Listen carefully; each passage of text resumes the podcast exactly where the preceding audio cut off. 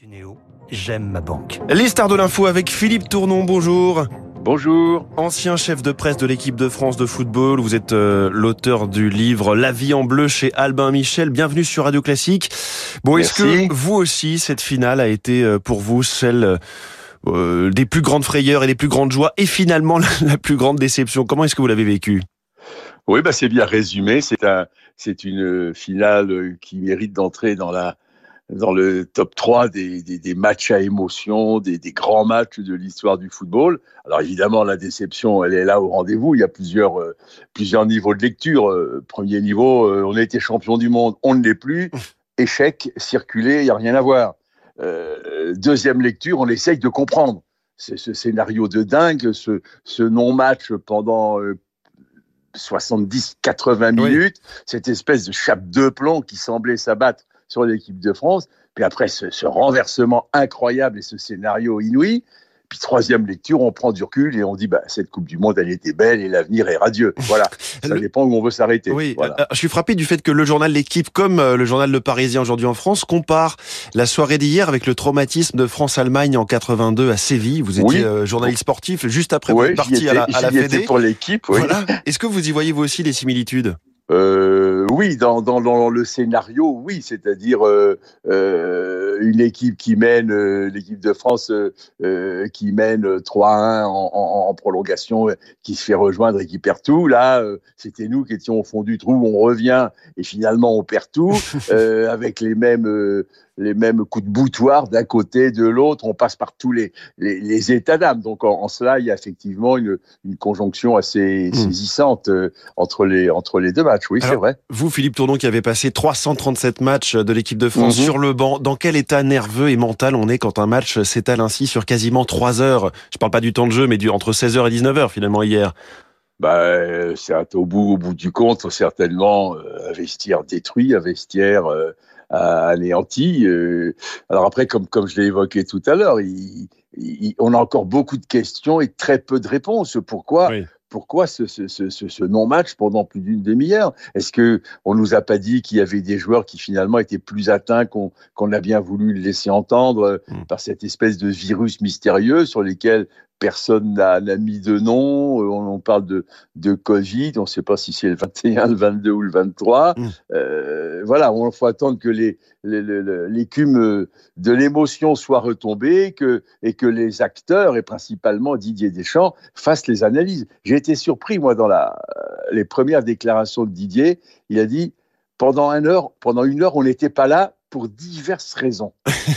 Alors voilà, c'est diverses raisons là. Je voudrais, je voudrais les sous-titres. Il reste mystérieux là, on, même après, euh, après le dénouement ouais. d'une Coupe du Monde. Alors vous le connaissez par cœur, vous euh, Didier Deschamps, mm. euh, Philippe Tournon.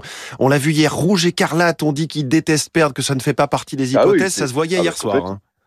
Oui, non, mais bien sûr, Didier déteste perdre. C'est le mot, c'est le mot qu'il a, qu'il a en, en, horreur, et, et, on doit beaucoup à, à cet esprit de, de, de gagne qui n'est pas apprécié par tout le monde. Mais faut m'expliquer pourquoi la finalité du sport ce serait pas de gagner quand même mmh. au bout du compte. Donc il, il, lui et d'autres sont allés chercher en Italie cette culture de la gagne qu'on n'avait pas longtemps. On a été les, les, champions des matchs amicaux. On se targuait de bien jouer. C'est une belle affaire. Et bon, maintenant, on a une équipe, ça fait quatre finales, quatre finales de Coupe du Monde en 24 ans. On est dans le top 3 mondial régulièrement, mmh. euh, grâce à la politique technique de la fédération. On a, on a, on a un système hyper performant et qui nous permet d'atteindre ces moments-là. Ouais. Comment est-il Didier Deschamps dans ce genre de circonstances? Est-ce qu'il garde la, la lucidité jusqu'au bout pour faire passer les bons messages? Oui, certainement. Certainement, on a vu en tout cas un coaching qui fonctionnait, il a fait les bons remplacements, mais bon, finalement, voilà, peut-être que les tireurs euh, ou, ou, le gardien, évidemment, dans la séance oui, de tir au but, oui. n'ont pas eu le mental là, nécessaire. Quoi. Oui.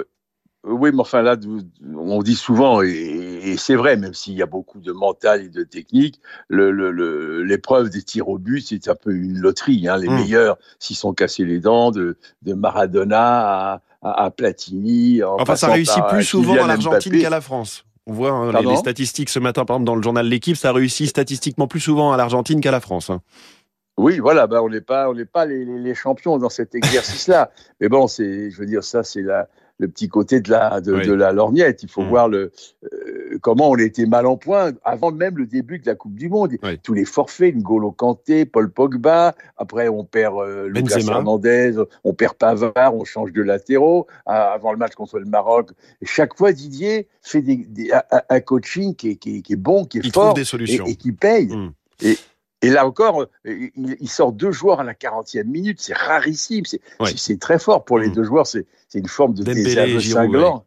On va, on va, se remettre, euh, Philippe Tournon, cinq minutes dans la peau du chef de presse que vous étiez tant d'années. Que se passe-t-il juste après une finale perdue comme ça, les heures et les jours qui suivent? Parce que j'imagine que bah, c'est différent de se faire sortir en quart de finale comme euh, en 2014 face à l'Allemagne. On se disait c'était plutôt un, un, bon résultat, on était en reconstruction, mais de perdre une finale dans les derniers instants au tir au but, comme en 2006 euh, face à, face à l'Italie. C'est du mental, c'est du psychique. Ça, ça commence par un vestiaire euh, détruit complètement. Euh, mais après, pour le chef de presse dont vous évoquiez la fonction à l'instant, c'est, c'est, on commence à sortir les rames et à souquer ferme parce que les obligations médias, comme on dit joliment, bah faut les faire. Il y a mm. des télés, il y a des radios qui ont payé très cher le droit d'avoir des interviews dans la demi-heure qui suit la fin du match. Bah, il faut amener les, les lascars. Euh, et des, gamins qui, ont, pleuré, des gamins qui voient leur rêve s'écrouler, ben, il faut se planter. faut se planter devant les micros et les caméras, dire ben oui, on est déçu, oui, on a fait le maximum, on fera mieux la prochaine fois. Enfin bon, toutes les, hmm. les banalités qu'on peut entendre dans ces cas-là, effectivement. Philippe Tournon, la présence du, du, président de la République dès les demi-finales, c'était un soutien euh, utile ou presque pesant finalement? Non, c'est pas pesant de, de, tout temps. Les, les, présidents de la République et les, et les politiques euh, au sens large ont, ont, surfé sur, le, sur la popularité du football et sur euh, l'énorme impact de, mmh. de, l'équipe de France. Il n'y a rien de, faut pas aller couper les cheveux en quatre, euh, chercher une surexploitation. bon, ça abandonne peut-être quelques points d'indices de popularité supplémentaires et ça retombe très très très vite. On l'a vu en, 2018 euh, et ça a été d'ailleurs euh, le, un, peu un regret du staff et des joueurs. Ils, étaient ils, ont, ils ont été champions du monde et contrairement à ce qui s'était passé en 98 où ça nous avait fait tout l'été, ben là en 2018, deux jours après, éclate l'affaire Benalla et on n'a plus parlé du tout des champions du monde. Donc voilà, c'est très, très passager, que ce soit pour le président de la République, et d'autant que là, les, joueurs en plus, ils vont reprendre le championnat la semaine mm. prochaine.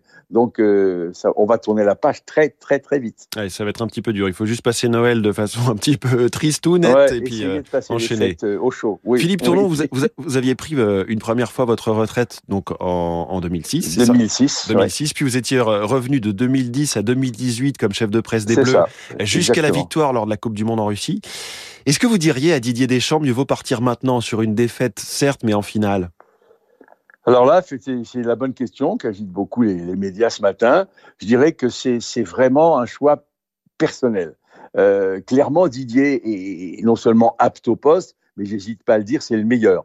Donc, euh, et le président Le Gret lui avait dit, si tu vas en demi-finale, c'est toi qui as les cartes, tu décides. Il l'a redit hein. c'est lui qui a le choix, c'est Didier Deschamps qui a la décision. Voilà, voilà. Euh, donc là, je pense que Didier est entré en réflexion. Il avait quitté l'OM, il n'en pouvait plus de, de, de, ces chamailleries avec José Anigo et tout. Et il avait trouvé dans l'équipe de France un, un, confort, une sérénité, un rythme de vie qui lui allait très bien à l'époque où, où, son fils était encore euh, assez jeune.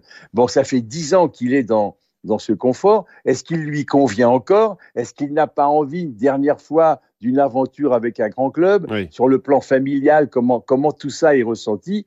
Donc, ça va avancer, mais je pense que là, il va mener une belle et grosse réflexion dans son petit cercle familial avant d'aller, euh, pendant les fêtes ou début janvier, voir le, président Le Gret en Bretagne. Et là, ils prendront la décision. Mais vous qui le connaissez bien euh, personnellement, est-ce que vous pensez qu'il a le mental justement pour repartir au combat, repartir de zéro pour une campagne européenne ou mondiale?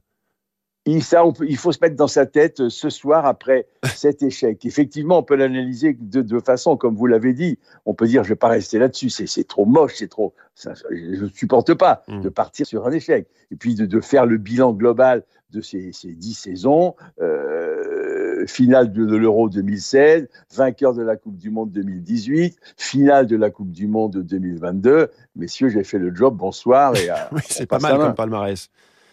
Autre, autre personnage central de cette équipe de France, et vous l'avez vu tout jeune, Kylian Mbappé, inconsolable hier. faut dire que c'est dur à 23 ans, euh, il en aura 24 demain, quand, quand tout vous réussit, d'échouer si près, évidemment. Ah ben oui, il avait qu'à voir son visage quand il recevait là son, son trophée de, de, meilleur buteur de la compétition. Il avait tout, toute la détresse du monde euh, qui se lisait sur son visage et les épaules, euh, les épaules en dedans. Euh, mm. bah oui, c'est un gamin qui a, qui a, une ambition féroce hein, et légitime, qui est pas, qui est surtout pas à blâmer. Il a en plus la, la franchise de, de ne l'avoir jamais caché. Il avait 14 ans, il disait à son papa papa, je serai champion du monde, papa, j'aurai mm. le ballon d'or. Et puis, il est en train de, de faire tout ce qu'il faut euh, euh, pour, pour, aboutir. Donc, on va pas lui reprocher. Non, mais il, il est en train d'exploser tous les, tous les compteurs de buts, de précocité. Il est devant Pelé. Il, il va battre tous les records de de ces grands joueurs. Euh, C'est le premier joueur euh, depuis les années 60 à marquer trois buts dans une finale de Coupe du Monde. Hein. Le dernier, c'était un Anglais dont le nom m'échappe. Oui, Geoffrey, il y a Geoffrey Hurst en Exactement. 66 qui marque pour l'Angleterre, sauf que il y a un des trois buts, il a, on ne sait jamais, si, on ne saura jamais en plus s'il est rentré ou pas. il ah, tape la barre, il, il validé, sur la ligne. Certains disent dedans, d'autres dehors. Donc, moi, les trois buts de Kylian hier, il ne souffre d'aucune discussion. Bon, est-ce que, dans, j'allais dire, dans les départs et les arrivées à venir, puisque il y a eu des révélations dans cet effectif bleu de 2022, vous diriez, par exemple, Randall Colomwani, euh, Konaté, Koundé ou Pamecano Oui. On peut, on, peut, on peut en citer bien d'autres. C'est le troisième, le troisième niveau de lecture que je proposais au début de, de notre entretien. C'est que cette équipe de France, elle a fait une magnifique Coupe du Monde. Elle a pris des coups, elle a été ballottée, elle a eu des forfaits, elle a eu des blessures. Elle a pris des coups et, elle a plié, mais elle n'a jamais rompu. Elle est toujours restée debout. Et les noms que vous venez de citer et, et bien d'autres encore, qui sont encore une fois le fruit d'une politique de la direction technique nationale de la fédération, d'un maillage du territoire avec des, des systèmes de détection et de préformation, disons sans vergogne qu'on c'est le meilleur au monde, et eh ben, il, produit tous ces joueurs-là. S'il produit, c'est pas très joli mot, mais enfin, employons-le. Et ces joueurs qu'on vient nous, nous prendre, ils n'ont pas encore des fois 20 ans, on vient nous les piquer parce qu'il y a des grands pays de football qui ont les moyens économiques que l'on n'a pas, et ils viennent nous les prendre. Donc euh, l'avenir, franchement, est, hmm.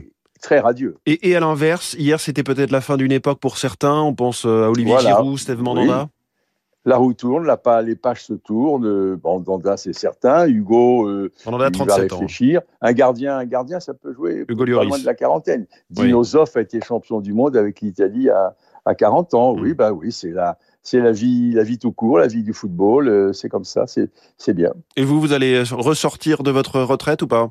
Ah non, non, non, c'est fini. Une nouvelle fois. je vais allègrement vers mes 80 ans. J'essaye de, de, de ah bah, 80 ans, d'autres sont présidents de la fédération, vous savez, Noël Le oui, c'est vrai, c'est vrai. Non, non.